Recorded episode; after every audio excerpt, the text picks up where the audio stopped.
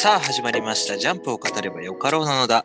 このラジオは今週の少年ジャンプとその関連について、ああでもね、こうでもないとかかってきままに語り、ジャンプを読んだ皆様と感想を共有する番組です。お届けするのは私、不動と。ミスさんです。よろしくお願いします。ます。今週は2022年1月17日月曜日発売新年7号です。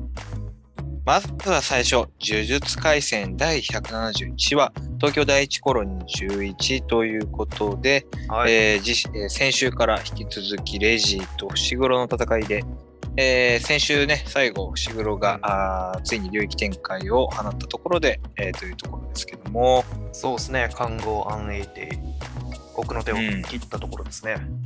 結局これは骨なんでしょうかまあ、言ってた通り、脊椎っぽい感じの骨ではありますけどね。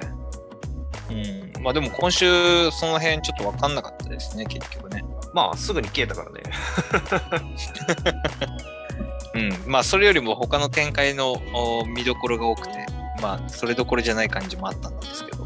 そうですね。今回、なんかレジー様の正体にちょっと近づいた感じがありましたね。ね、まあまあレジのこの底力もやっぱりまだ奥の手残してたっていうところも一つねありますし、うーん。うん、最初ちょっとお奥義イヤコつづらを出された時はどうなることかと思いましたが、そうですね。いや、ここで出てきました、このイヤコつづら。新影流の簡易領域の原型っていうふうに言われてるんで、原型ってことは、まあ、やっぱり1000年前の術師になるのかなっていうのが、まあ、濃厚になってきたね。そうですね。まあなんか始祖というか、そういうところに当たる術師なのかなっていうのがね、一つありますね。まああの、このレジー様の仲間のね、あの、目玉爆弾とかする味方もそうですよね。はいはいはい。昔の術師のっぽい感じの描写はね、前もありましたし、えええええまあ、このイヤコつづらと今回のこの簡易領域の話については結構複雑ですけど、まあ、僕ももういいろいろ考えたり、まあ、ネットの情報見たりもしましたけど、まあ、結局当たり判定っていう形で考えた方が早いかなと思いますけどね。えまあ、シンプルな話で言うとね。うん。まあ、領域展開自体は本当はもうすでに当たってる、当たるんだけども、えっ、と、まあ、この伏黒の今回の領域展開はまだ生半端、要するに途中、発展途上っていう感じなんで、まあそこの必中付与ができてない状況ですよね。そうですね。そもそも、まああくまで潜在の、うん。あくまで確実に当たるっていうものがあるのが、えー領域展開だったけど、そもそもこの確実に当たるなんていう必中効果が備わってないから、中和したところで、まあ、通常攻撃と一緒の攻撃を食らってるようなイメージですね。そうですね。まあそういうことで、まあそもそものお普通の攻撃には、あレジー様も、おまあちょっとびっくりして対応できなかったっていうところがあるのかな。えっていう解釈に落ち着きました。まあ確かにこれを僕も、あー更新されて夜の12時に読むときには最初は、うん、わからんと思ってましたけど、え そうですね。この術式の付与された結界を中和するとか言われて、結界って何のこっちゃっていう風になったりとか。なんか改めてこう、前の、あこれまでの、あの、呪術廻戦読まなきゃちょっと忘れてるとことか結構ありますよね。そうそうそう。天元とか言われても最初何やったっけなったからね。うんうん。なりますね。まあでも改めてちゃんと理解して上で読むと、あ、そういうやりとりなんだ、そういう戦略の仕方なんだっていうのがね、はいはい。また、まあ、戦闘の奥深さを感じるところでありますよね。そうですね。で、まあ、この今回のね、えっ、と、看護相手のおこの影術がね、120%出せるところで、まあ、分身も出しながら戦える。うん。うん、まあ、影なんでしょうけども、まあ、そうですね。そういう形で、うん、式神を使えるっていうのはまた強いですよね。そうですね。まあ、結局のところ、今の時点でのこの看護安永帝はただのバフしかないっていう話ですからね。潜在能力を引き,、まあも引き出すだけということで。う、そうね。で、まあ、この体育館っていう、この施設空間っていうのがまた、ああ、いい方向になってるんでしょうね。うんうんうんうん。うんまあ、ただやっぱりレイジー様もおかなり戦闘慣れというかあー強いですね。ままああこう的的確に体中から正確なレシートを出すのがすごいですよね。まあ、剥がれ落ちてるっていうか、ちゃんと出してんでしょうね、これ。ね思えば出せるのか選んで出してるのかちょっとよくわかんないんですけど。うん、いや、でもね、あのーえー伏黒が最後、ヌエ出すタイミングで落としてるやつ、剥がれ落ちたんじゃないとか言って、意図的に放ったのかって言ってるんで、まあ一応、ポンと出てきてるわけではなくて、取り出してはいるんでしょうね。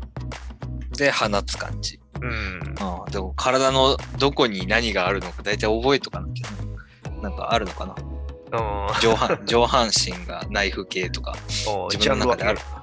ジジャンル分けがあいうえお順とかで並んでるかもしれないかもしれないですね。もしかしたら。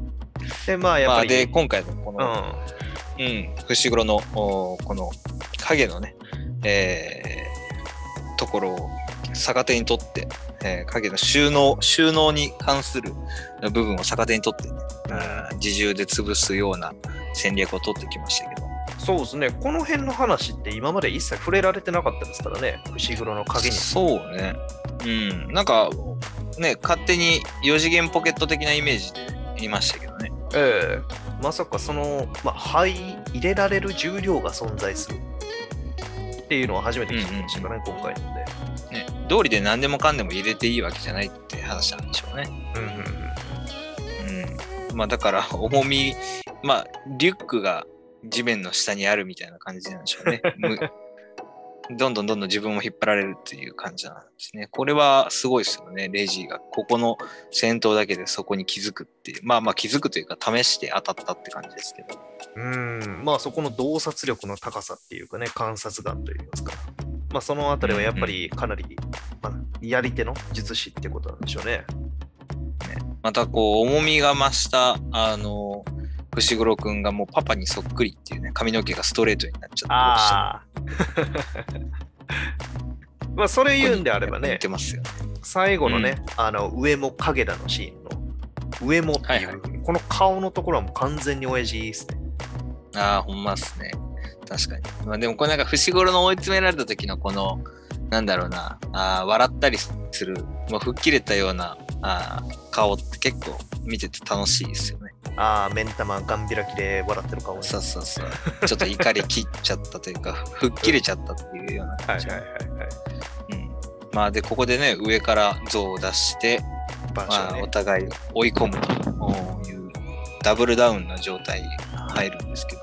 はいはいはいはい。まあでもレジ結構ねここまで丁寧に書かれてるう術師なんでね。なんかあんすぐにリタイアというかうん。いう感じもしないくはないですけどね。そうですね。ここでいきなり終わらせるにはちょっともったいないキャラですね。ね。面白いし強いし。まあまあ昔からのその1000年前からかの術師っていうところの掘り下げも今後あるでしょうから。ええ。まあまあこの戦闘だけではない。まあ伏黒が負けるとも思えないですけどレジの今後もまたちょっと見てみたい気はしますね。そうですね。まあ場合によってはね、ここで決着を、まあついても完全に命までは取らずになんか取引するだとかで、まあ生き延びる可能性もあるんじゃないのかなっていうふうに思うんで、そうですね。知らないでほしいですね、レイジー様。もう様付けで呼んでるや いやいや、俺もずっと様付けで呼んでるから、レイジーあ、そう。まあでも、そうね、レイジー様と、まあ次週には多分ね、レイジー様と伏黒の決着がつくと思うので、えその辺も楽しみにしていきたいなと思いますえ。。はい。続きまして、ワンピース第1037話、シュロン八景ということで、えールフィとカイドウの戦いが先週から続きですね。はい。まあ、かなり互角。いや、ちょっとルフィ勝ってんじゃないのみたいな展開がね、今週も引き続き。うんうんうんうん。うん。で、まあ、カイドウのね、あーシュロン八景、えー笑い上手だら、泣き上手だら、いろいろとお出てきましたね。そうですね。まあ先に酔っ払った状態で攻撃してくるっていうね、ちょっと変形自在な攻撃をしてくるようになりましたね。うん、そうね。まあ、改めて確かにカイドウの強さはわかるんですけど、対等にもうほぼ対等で以上に戦ってるこのルフィと、あと、うん、ロックガトリングも出ましたね。はいはいはいはい。ね。うん。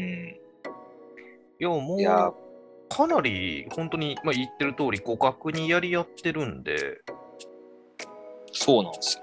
うーん、なんかいつの間にこんなに自由にやり合えるぐらいまで強くなってたんやっていう感じではあります。うんうん。最初、初見一撃でやられてましたよね、確か。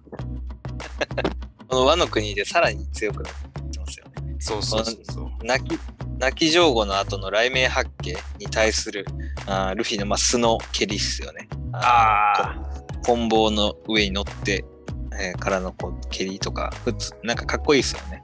あ、はいはいはいはい。この辺もなんか見てて、やっぱりルフィの戦闘のかっこよさ。で、まあガトリングのところもね、うんやっぱり見応えありますよね。まあ、そうですね。このロックガトリングの、まあ、それに対してのこの流星群、え、ね、ぐ軍ダリ流星群だとか、まあ、ちょっと名前のセンス的にもね、結構いいなっていうふうに思うところはあるんですけど、カイドウ。うん。ラグナラクね。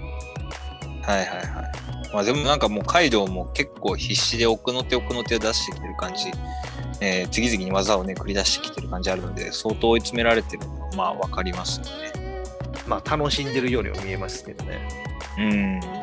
まあただ今回はこの戦闘死闘のところもそうなんですけどやっぱり、えー、五老星が出てきてまたあー世界情勢の話がね、えー動いてきてるっていうところがあー非常に重要な回ですよね。そうですね。まあ、肝心なのは本当にこの最後のページですね。いろいろと話題になってましたけど、ゾウさん。ゾウさん。これ、ミンク族がいた、あの、何広告でしたっけね？ああの像ですよね、多分。あ、はい、はい。うん、そうそうそうそう。いや、でもこれ、本当に、まあ、ゴムゴムの実でいいのかなと思うんですけど、ああ、この実の話ですよね。うん結局、まあ、ゾゾウが、この文章からと絵にから察すると、まあ、ゾウが消すために来てるのかっていう感じもね、見見えるんですけど、ああ、なるほど。まあ、世界政府はやっぱり、うーん、どうなんでしょうね。消すために来てるのか、まあ、ごそもそもゴムゴムの実なのかどうかはわからないんですけど、でも、イコロビンの花々の実でもないのかな。どうなんでしょうね。でもまあまだそうだけど。ここで触れられてるのが、その覚醒っていうところなんで、うん。どっちも覚醒はしてないんじゃないかなと思うんですよ。ああ、で、それがこう、昔に、えーうんあって、えーまあ今、あーまあゴムゴムの実なんかだって、あの、盗まれたって話じゃないですか。まあまあ、そうですね。シャンク、うん、シャンクスかな。うん、で、まあ、それをルフィが食べちゃった。で、まあ、それが大切に保管されてた、フーズフーだっけ？はいはいはいえー。の手があったっていう話がね、ありましたけど。まあ、その辺でこう、名前が書き換えられたっていうのもあるのかなと思うんですけどね。あもう一つつ。だっていうところが。はいはいはいはいはい。まあ、その辺がこう、うん、ゴールド・ロジャーと関係してるのか、うん、まあ、わかんないんですけどね。まあ、いろいろ推測しかならないんですけど。まあ、空白の100年でしたっけ？あの辺の話にも関わってくるんでしょうね。うん、かもしれない。ね、だから、政府が恐れてる、その伝説の実というか、あーを消すためうんっていうことだと思うんですけどね。その名前をもう一つ与えてるっていうのは。うん。まあ、だからすごいなんか、この辺もね、うん、ワンピースのこう、核になる話のところが、今週さらっとね、五老星が話してるので、なんか非常に気になりますよね。そうですね。ゴムゴムがもしかしたらなんか別の名前の実であったっていう風な話であれば、ちょっと何なのかちょっとそうそうそう。想像つかないですけどね。明らかにゴムなんで。そうね。逆にゴムゴム以外何やねんっていう感じは確かにあるね。そうそうそうそうそう。まあ、あの、雷に対しての体制があったりだとかもいろいろあったわけですから、今まで。あ そうだね。確かにうん確かに。あれがゴムゴムでなければ何なのだっていう話。そうそうそうそう。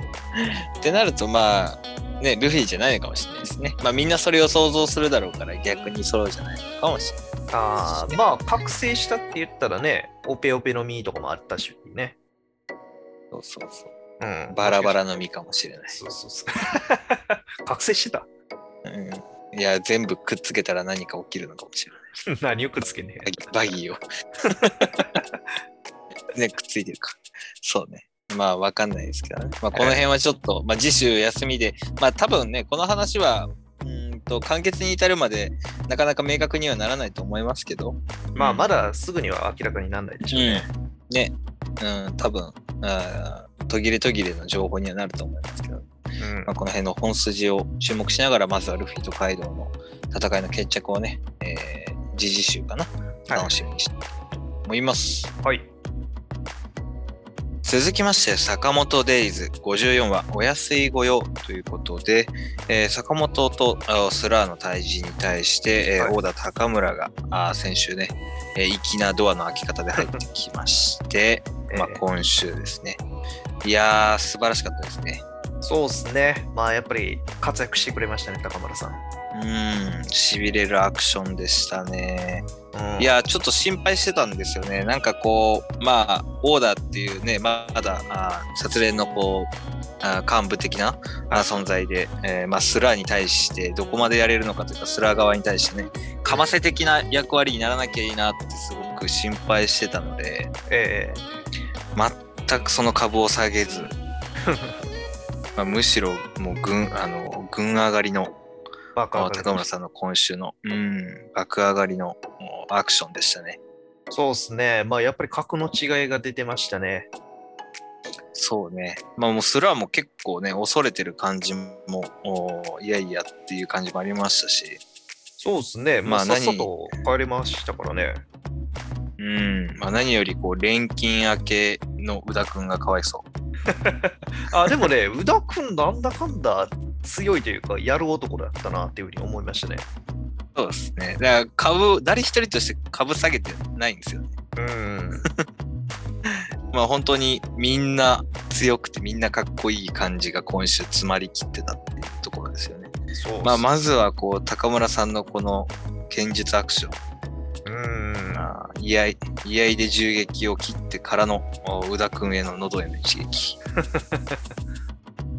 いや、かっこいいですね。この宇田くんの喉の切り方もすごいですね。そうね。指ごとそのまんま喉までいってるみたいです。そうね。切ってるっていうか刺してるに近い。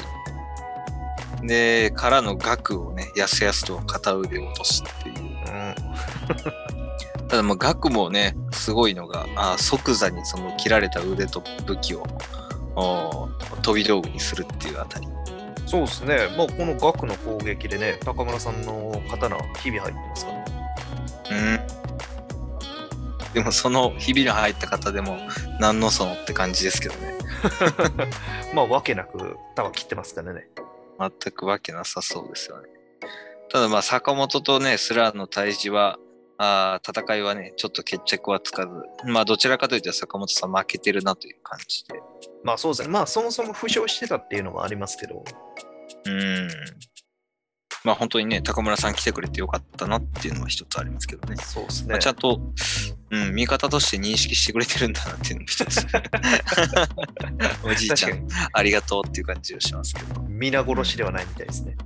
そうそうそうそう。で、またお、宇田君のね、えータイトル回収ですね。お安いご用でっていうところで、うん。まあ、全体を巻き込んで爆発をしちゃいましたけど、坂本さんのエプロンにまさかこんな効果があるとは知らなかったですけど、まさかね、爆発から守ってくれるとは。そうそうそうそうそうね。なんかね、この後の、まあ、爆発、爆炎の中で、スラーが坂本に言ってる言葉はまあわからないんですけど、えどういうあれなんでしょうね。まあ、これでスラーの目的は達したんでしょうか。え。うん。どうなんでしょうね。まあ、少なくとも今回のこの一件でかなりの数の、えー殺し屋が殺されたっていうことですからね。うんうん。そうね。まあ、うん、帰るよって言ってるんで、達せなかったけど、まあ、おおむねいいだろっていう感じでやったのかな。逃げたのかな。うん。そうですね。まあ、結局オーダーまではやる気がなかったんかもしれないですね。あくまで構成員を狩るだけで。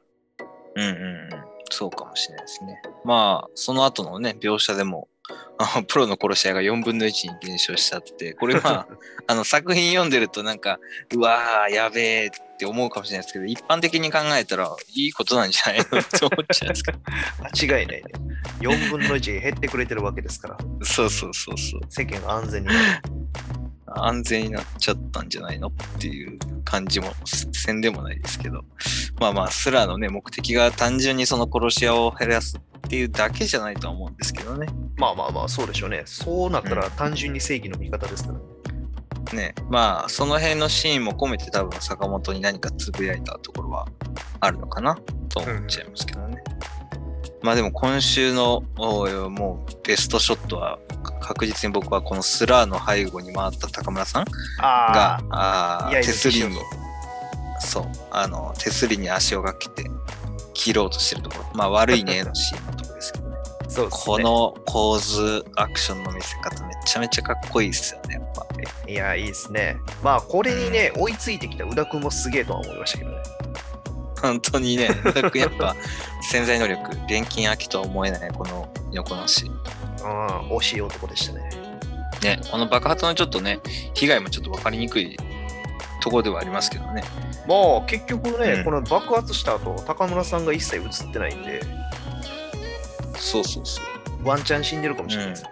うん、まあなんか、まあそれはないと思うんだけど、行方不明者とかっていうのがね、なんか出て、1名なんか出てるので、ちょっとその辺も心配なところではありますけど、ね、ああ、確かにそうですね。意味深な行方不明者1名、うん、そうそうそう。なんかちょっと意味深なね、えー、1名っていうところが、まあ、少し心配なところではありますけどね。そりゃそうですね。うん。うん。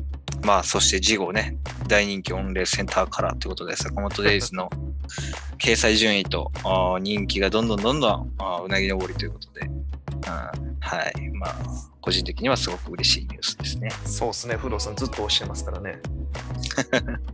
まあまあ、なんかね、やっぱり、チェーンソーマンの後じゃないですけど、ええ、こうなんかすごく、うん、同じ席に座ってくれてるような感じがして。はいはいはい。まあ、アクションの見せ方とかそういうところかな。チェーンソーマンとして。うん。まあ、楽しみですね。もう早くメディア化を待っております。はい。まあ、次週も次の展開っていうところがまた気になるところですね。まあまあ、そうですね。今回の、ねうん、展開が変わると思いますんで。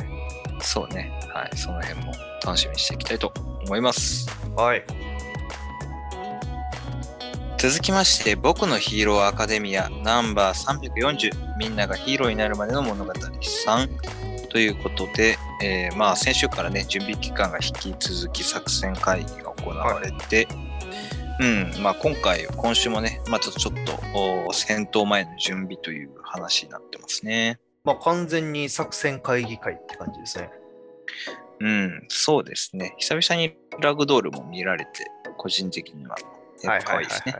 まあ、能力がなくなっちゃったのはね、うん、うん、残念ですけど。一般人になっちゃったってわけですからね。そうそうそう。まあでもなんか事務的な要因で、えー、頑張ってくれてる、手伝ってくれてるっていうところもまた嬉しいですよね。まあそうですね、サーチ有能でしたからね。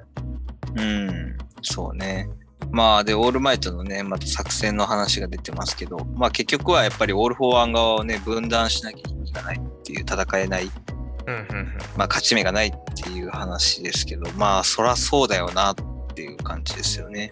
まあ実際ね、スターをやった信楽戸村を倒せんのかっていう話 になってくるとかなり難しそうですからね。まあ、まあ、個性をね、大半奪われてる信楽とはいえ、うん、まあ、あとダビだったり、ヴィラン連合もね、えー、解放軍とかその辺もいますし、うんうん、で、まあ何よりオール・フォー・ワンもいますし、えー、まあそういう意味ではもう3、3つぐらいの勢力はね、軽くあるので、うんうんうんうん、そこをこういかに分断して、えー、各個撃破できるのかっていうところ。まあでも荼毘なんかは割と簡単じゃないかなと思うんですけど、ね、エンデバーとあ、まあ、ショート君がいればあ分断できるんじゃないかなと思いますけどね。まあ勝手についてきてくれそうですね。うん。あとあ煽れば、エンデバーが煽れば一瞬でホイホイついてきそうですけど。その煽り見た瞬間また評価下がりそうやな。そうね。まあ、ただね、今回のこの作戦においては、青山くんが核になるっていうことはいはい、と、まああ、ラストのところにはなりますけど、新宗君が関わりそうだっていうところ。うん、うん、最後のカットで出てきてまし出てきましたもんね。ね、スパイディですね。これは完全に保育してますね。絶対映画のあれと被せてきてますね。ああ、見て影響を受けたかもしれないですね。いや、それにしては遅すぎるでしょ。いや、早すぎるか。早すぎるでしょ。はい。もうよ読み切った上の、上での登場の仕方かな。うんうんまあ、あのね、えーえー、新宗君の能力もね、まあ、ちょっと忘れかけてましたけど、操る能力と、あと、ボイスチェンジもできますから、はいはいはいはい。まあ、その辺も組み合わせて、うん、青山君のパイプを使って、えー、オールファンワンガーをか乱するっていうのが、まあ、ベタなやり作戦かなと思いますけど。まあ確実ではあるでしょうね。方法とうしては。ん。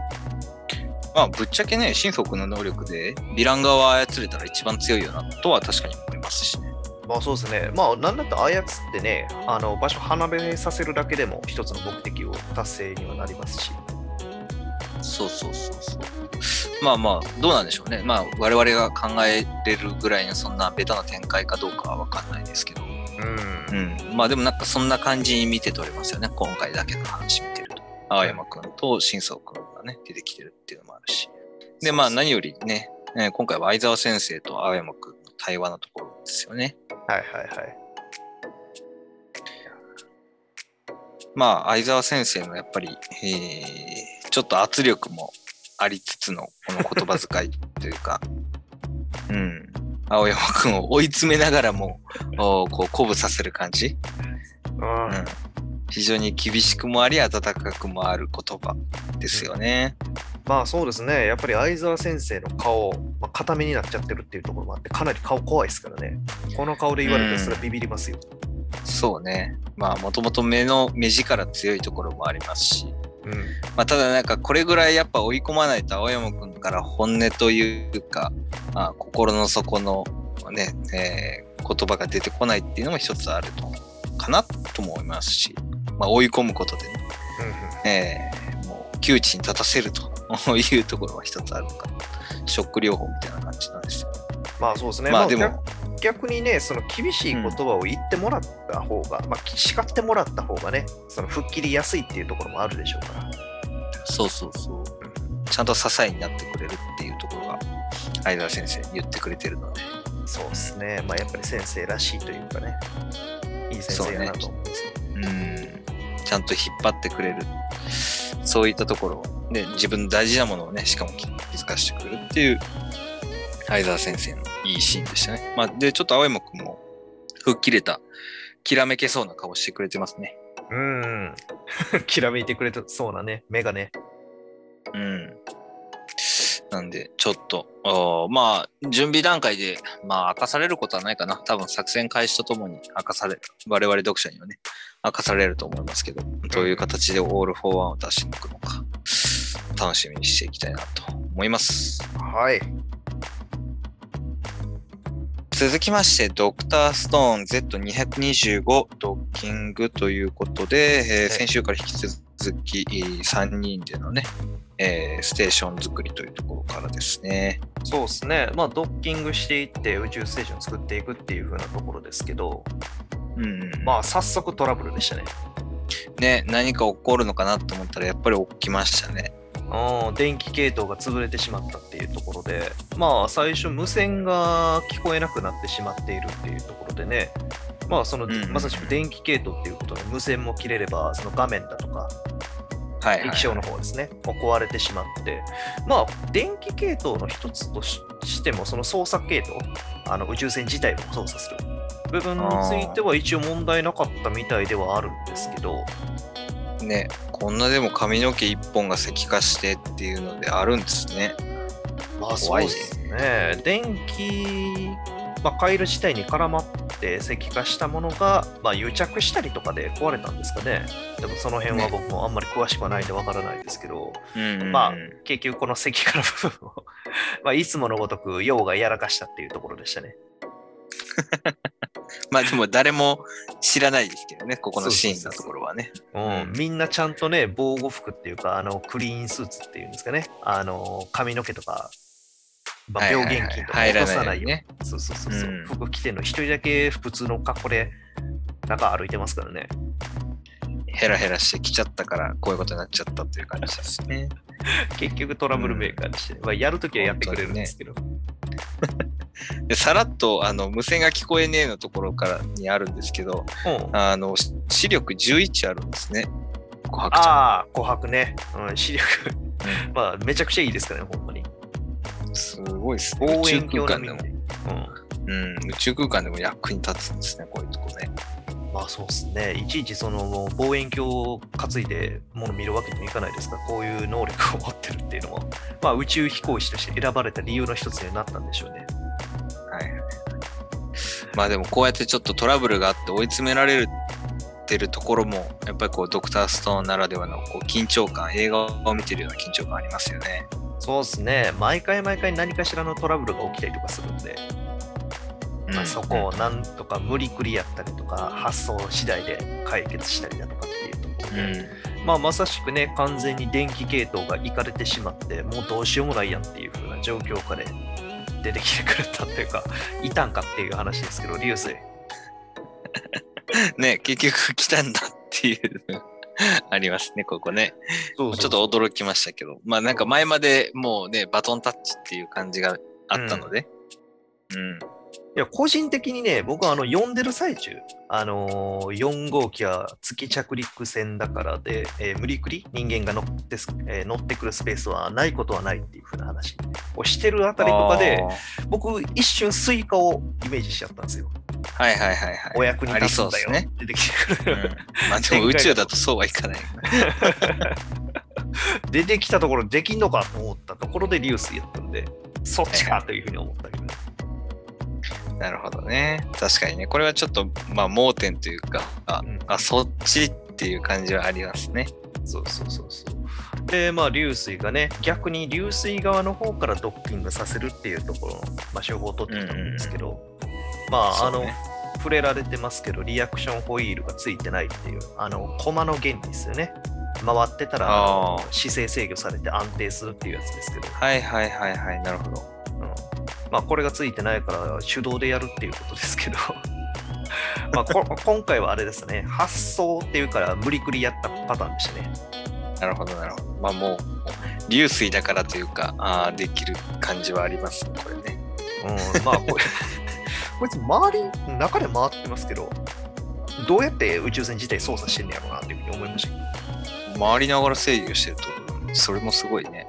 宇宙船もこれ回ってるってことなんかじゃあ。うん、そう、そうなのね。だから安定してるのかな。うんそれがまあできるっていうのがまあそもそもね、あれですけど。うんまあその辺は力技だとしても、やっぱりまあ漫画の展開的にはありがたい助っ人ですよね。そうですね。うん、うん。まあこれで見まあ事、これで見事ですね。うん、できて、完了っていう感じで。線空も E イコール MC2 乗を書いて、まあ、しょっぱなのね、はいはい自分自身の、まあ、近近いっていうか、まあ、自分自身の心の支えとも言えるのかもしれないですけど、科学の英知としての印を胸に書いて、はいはい。ようやく合体成功ということですね。そうですね。まあ次の展開がどうなるのか。うん。うん、まあそうですね。とりあえずこれでドッキングができたんで、次はもう宇宙、あー宇宙じゃない、月の方に向かっていくんでしょうね。はいはいはいはい。そういうとこですね。うん。まあこれから本格的に月の探索に乗り上げていくっていうことだと思うんで、話がまた動いていくでしょうね。なるほど。まあ4人で、まあみんなで行くのか、それとも2人とか、そういうチームになるのか。まあまあうみんなで行くのかな。うん。まあその辺もちょっと気になりますね。はい。はい。続きまして、青の箱第36行かないとということで、まあ夏祭りの、えーひなちゃんとね、えー大輝くんの、お花火大会のところから途中からね、えーラストボス、千夏先輩が登場。まあ迷子センターに連れてって、えーまあちょっと千夏先輩のね、えー少し、えー大輝くんに対する思いっていうところが、まあ、はいはい前回ね、えーありましたけど。うん。まあ、今週ちょっと裏切られましたね、いい意味で。そうですね。ちょっと僕らにとっては予想外の展開だったんで、まあそうね。まあなんかこう、い良かった？うん。いいいい意味で本当に裏切られた。まあなんかこう、心配してた展開にはならなかったし、うんうんひなちゃんがこう無作為に傷つくような流れでもなかったし、えーまあかといってこう、千夏先輩とお大輝くんが急接近する。まあ、きうん、ちょっと接近はしたけど、うんうん急接近ではないし、まあ、いろんなこう、うん、お3人のね、三者三様のお心境がこう、出てきたあ話になりましたね。そうですね。まあ、千夏先輩もね、そのさっき言った通り、急接近はしてないですけど、まあ、大輝くんに対しての、まあ、内秘めたる思いみたいなものが少しずつ掘り下げられてる感じがありましたね。そうね。やっぱりだからこう、バスケ一筋、部活だ、部活だ、インターハイだっていう思いに、こう、隠れてるう内なる思いっていうのかな。ああまあやっぱり恋愛に対するちょっと希望とか、たまあ大輝くんに対してね、うんいい子だなって思うところが、徐々に徐々にこう、千夏先輩に出てきてる描写が描かれてますね。そうですね。まあ、なんだかんだね、まだまだ高校生ですから、それは恋愛もしたいでしょうし、っていうところの大輝くんの存在っていうのが、まあ、中にやっぱあったんでしょうね、ちゃんと。そうね。まあ、そうなんですけど、ひな、まあね、まあ無事ひなちゃんとかね、花火大会の途中で、えー合流できましたし、えーえー再会できましたし、まあやっぱりひなちゃんもおちゃんとね、一人で待ってくれてましたし、そうですね。大輝くんと二人で見下ろしてくれてたみたいでね。やはやはりというところでね、ここは良かったね。ねえまあ、やっぱりこっちが正ヒロインでいいんじゃないのかなと思わなくもないですけど。まあ、ただもう大輝の顔見るとこいつ全然考えてねえだろうなっていうのは二人で来年も行きたいねなんて考えてもないまあその恋愛のね思いっていうのがまだ全然ひなちゃんにないっていうのはもう見てわかるので、うーん。まあ、今後ここが覆る展開が果たしてまあこれまでのラブコメだったらねそういう展開なかったと思うんですよ。まあまあまあまあまあ、そうですね。やっぱり先輩で始まってますから、先輩で終わるパターン。うん、がまあ王道うんうんうん。うんまあ、そこをちょっと覆す邪道な ひなちゃんルートを描いてくれるような、まあ、あーちょっとそれが、まあ、個人的にはまあ見たいかなとは思いますけどね。はいはいはい。まあ多分ねこあの、今、読者アンケートみたいな感じで取ったら、ひなちゃんの方がランキング高いんちゃうかなというふうに思いますけどね。確かにね。まあなんか千夏先輩が今人気っていうかは、まあひなちゃんの方が人気投票では高いでしょうね。まあそういう風に描かれてる感じもしますけどね、わざとね。はいはいはい。うんまあ、ただちょっと千夏先輩がチラチラこう、やっぱり見えてきてる。ラスボスがチラチラこっち見てきてんぞみたいなところあるんでね。そうですね。もうなんかそろそろ動き出しそうな感じの、本腰入れそうな感じの雰囲気が出てますね。なんかこう、そろそろこう、腕をポキポキ鳴らして、こうね、本気出すかみたいなところありそうですからね。そろそろ狩るかっていう、ひそかみたいな感じですね。まあ、一つ屋根の下にいるんで、もう、狩るかって言われたらもうおしまいなんですけど、先輩に。うんそうですね。本気出されたら一撃一瞬で終わりそうな気もしますけど。うん。まあこれについてもどういう展開になっていくのか、まあ予想通りになり得るかもしれないですけども、まあ予想裏切る展開っていうのも一つの楽しみにとっておければ。期待しておきたいですね。ええはいまあ、まだ、夏休み編はね、まだ終わってないので、はいはい。まあ、この後ね、えー、の夏休みのどういう展開になっていくのかを実習も含めて楽しみにしていきたいと思います。はい。続きまして、ジャンププラスより、ダンダダン。第40話契約と41話天才時事ということで、えーまあ、じ先週から引き続いて呪われた家の地下、あー祈祷家のね、えーもともと生贄に捧げられてた、えーあーえーモンゴリア・デスワームがいる場所ですね。で、まあそこでジジ、えー含めオカルン、あーモモちゃんで、えーなんとか戦っていたんですが、っていうところですね。そうですね。まあ、ジャシがしっかりと姿を現し出したところでしたね。うーん。あーまあ自殺をね、させようとするモンゴリアン・デスワームの電波と、ジジの、まあ、持つというか、うん、邪視ですね。うんえーまあ呪われた家に住み着く、なんて言ったらいいんでしょうね。怨霊って言った方がいいのかな。まあ、そうですね。うん、の戦いで、まあ今のところね、ジジの能力になりそうだなっていう展開があったんですけど、えまあこの40話においては、そこの、うーんと、これまで生贄になってしまって、その音量のお原型となるところかな。ーそうですね。うん、があー示されてて。で、ただね、えーターボババアも言ってますけど、あーやめとけという話をね、言ってるんですよね。まあ結局は妖怪やと。そうそうそう。まあ結局呪、うん、呪う存在だっていうところを多分注意したいっていうのはあると思うんですけどね。まあ、あーただ、時事はね、こう、情に深いところもやっぱりあって、うんで、過去にどうしても触れてしまうと、うん、いくらでも付き合っちゃうよと。相性分でも足りないくらい遊ぼうぜみたいなことを言っちゃうわけですよね。そうですね。まあ過去のことを知ったからこそ、まあ、同情したんでしょうけど、まあ、これが裏,、うん裏目に出ちゃったっていうのが、まあ、今回の結果なんでしょうね。そうね、まあ、40話のラストのところにはなりますけど、まあ、邪視に取りつかれた時事っていう言い方でいいのかな、あーが、まあ、モンゴリアンデスマーも一撃パンチで、ここの1枚すごいですよね。見開き1ページか。ああ、そうですね。パンチ入れて。うん、多分ボモちゃんを助けるところね。うん、その後キックも多分入れてんでしょうね。うん、そうね。まあ、このブリーフ男の、そうそう。ま あ相変わらずこう、変態、変態男が活躍する漫画ですよ。そうですね。僕はジジはボクサーパンツやと思っとったんですけどね。まさかのブリーフ派でしたね。一定数いると言われているあのブリーフ派でした。まあ、ただ、この三つ目じじの、まあ、邪視じじと言っていいんでしょうか。うん。のいでたち、このブリーフ姿、めちゃめちゃかっこいいですね。そうっすね。腹筋バッキバキやし。ね。まあまあ、こう、耳飾りもつけちゃったりして、おしゃれにもなって、ビジュアルはかなり、えーかっこいいなと思いますけど。そうっすね。まあ、やっぱりあの、融合するとかっこよくなりますね。オカルメシが。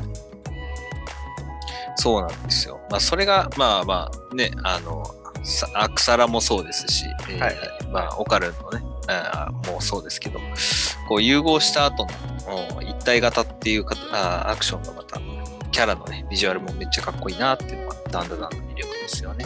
はいはい。まあ、ただこの40話はね、そういう形で、えーまあ、暴走するじ、えー時事があー生まれてしまって、えー41話ではもうもうやりたい放題っていう感じですよね。そうですね。敵味方関係なくっていうよりも、まあ、むしろどっちかっていうと人間の方を狙ってすらいいのかなとも思いますけど。うん、確かにね。まあ多分、本当の狙いはね、祈祷系だと思うんだけど、うん。うん。まあこう、もう見境なしに人間は、あー皆殺しを、皆殺しじゃあ言ってますので、えうん。まあそういうところも含めてね、ももちゃんもも認識してないですし、まあその辺ちょっと正気じゃないっていうのがありますよね。え、そうですね。で、まあ、こいつが結構口調も変わってんのが気にはなりましたね。妖怪の時は、まあ、あの子供の方ですけど、まあ、こんな口の利き方はしてなかったですし、まあ、邪視の方は無口でしたけど、そうね、これがだから誰の人格かっていうのは一つちょっとわからないけど、あるのかもしれないですけどね。あの、呪われた家の代々生贄になってる人たちの集合体なのか、うんまあその代表的なね、あのちっちゃい子供、ん遊びがしたかったって言ってるあの子供のうん人格的なところなのか。はい。まあそれがね、ちょっとまだ判明はしてないんですけど、お今回あれですね、これを、このサッカーボール術、うんあの、誘白の潜水さんを思い出しますね。列集団。やってましたね。うん。まあ、ジジがね、サッカーボールや、あサッカーやってるっていうのがありましたので、まあ、そういうところともなんかこう、皮肉にも、こう、つながってるなっていう感じもあるんですけど。まあそうですね。まあやっぱり時事に乗り移ってるっていうところで、その時事の能力を100%使うっていうので、このサッカーとしての、まあ、蹴りが使われてるっていうことなんでしょうけど、まあ、ターボババアも触れてた通り、天才やと。ね、まあだから器としては完璧なんでしょうね。そうですねう。んこれ、天才、まあ確かに言ってたけど、どういうシーンで言ってたんやっけなと思って見返したら、ただただババアを褒めてた時だけやったんですけどね。なるほどね。まあ、ただなんかこう、あの、サッカーボールを作るときに、あの、列集団する前に、音量、音念かな？音念をギュッとボール上にね、圧縮してるっていうのがあって、あうんあ、そういう、こう、呪われた家に住み着く音量をそういう風に使うんだっていう感じもしましたよね。あ、なんか、まああ、る種の仲間をたままにうん使うっていうことですか？そうん、そうそうそうそう。まあ、生贄の数だけじゃないけど、はい御礼の怨念の数だけをお自分のこう武器として使って変形させて使えるみたいな、はいはいそうはい。いう能力なのかなと思っちゃったりもするんですけど、まあまあどうでしょうね。なるほど、なるほど。まあまあまあ、いろんな使い方、いろんなあー戦闘がまだまだ見れそうではあるんですけど、まあそうですね、まあモンゴリオンワームについてはもう完全に逃げちゃった感じですからね、土の中に。まあ、また出てくるとは思いますけども。うん、まあ終わりじゃないと思いますけどね。で、まあただ今、うん、今週はやっぱりオカルンとのお最後の蹴りのところかな。そうっすね、これしびれましたね、オカルン。ああ、よかったよかったっていうね。ああ、オカルン、なんとか来てくれたっていうところですね。やっぱりちゃんとももちゃんのピンチにまあ駆けつけてくれる、うん、主人公をしてますね。そうですね、まあ確かさっきまでモンゴリアンワームに突っ込んでいって、その後まあ多分一人で引きつけてはいたんですかね。まあなんか屋根の上で、あの、痺れてるシーンはありましたね。はいはいはい、えー、1個前かな？うん、であったので、そうね。まあまあまあ、回復したということもあるんでしょうけど、まあ、まずちょっとね、体力があんまり持たないところがオカルの、おこの弱点でもあるので、はいはいはいはい。ちょっとねね自習あたりでどういう風になるのか。うん。まあ、まあ一つとして言えること自自を、うん、時事の方がやっぱり正気に戻るのが一つね、策としてはあるかなと思うんですけどね。まあまあまあ、うんそれはまあ間違いないでしょうけどね。まあ僕としては一つとして、まあ間違いなく言えることとしては、オカルもパンイチになるんやろうなってことですね。なんか、などういう話をするのかなと思ったら、そんなこと ええそれジジがパンイチで戦ってんねん。ほらあまあオカルだって何やったら全裸になった時だってあるわけですから。オカルンどうだったかな？トランクスだったんじゃない？かなあどうだったっけな？これ、下手しブリーフ VS トランクスあるんじゃない？け いやいや、わかんないです。オカルンだけボクサーかもしれないですから。えーそれどっちもいいよ。トランクスとボクサーと。ブリーフ VS ブリーフじゃなかったら、まあ別にいいんじゃない？いや まあな何の戦いかわかんないけど。まあまあ、そうね。オカルンもこのズボンが脱げる可能性は、まあ片玉ですからね、そもそもね。確かにね。見えたところで止まらないです。片玉 VS ブリーフでいいんじゃないかな。全裸へ いやまあ全裸で戦っ、まあ全裸で戦ってましたけどね、この前そうそうそうのネッシー編のところはね。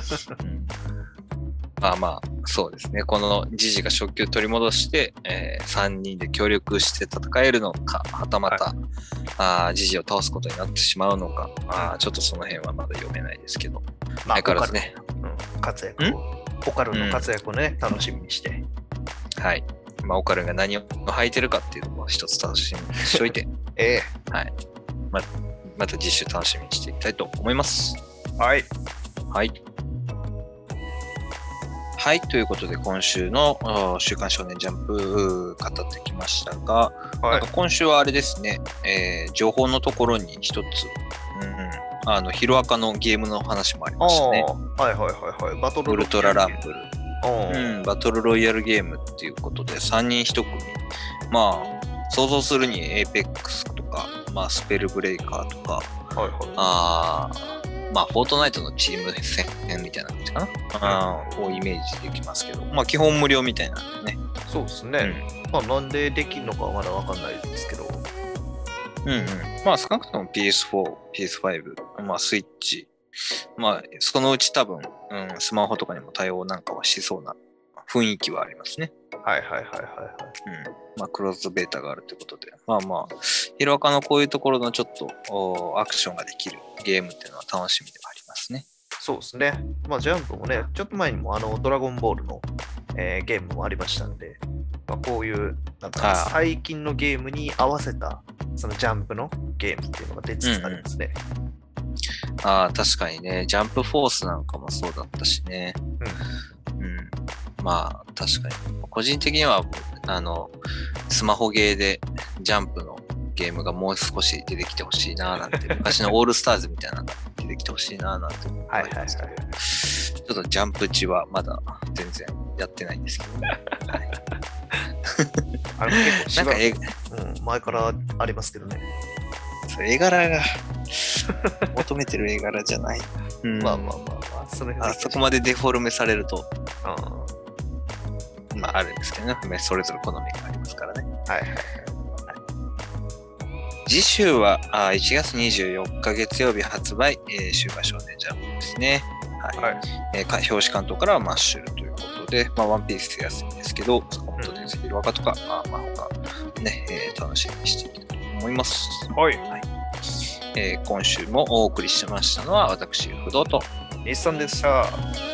あありがとうございました。りがとうございました。バイバイ。